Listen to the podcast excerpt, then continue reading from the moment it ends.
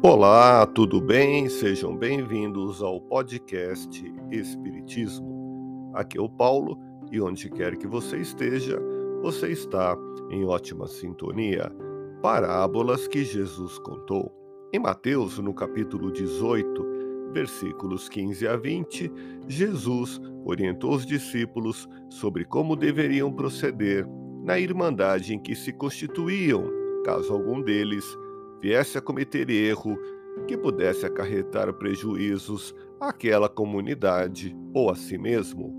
Ante o comportamento faltoso de alguém, seja na família ou na área profissional, procuremos conversar em particular no sentido de alertar, aconselhar, buscando uma solução conciliatória.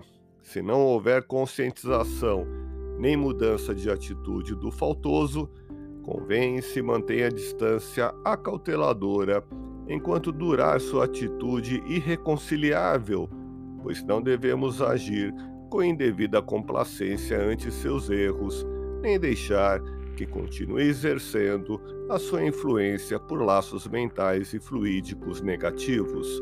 Foi o que alertou Jesus, dizendo: Tudo que ligardes na terra terá sido ligado no céu e tudo que desligardes na terra terá sido desligado no céu.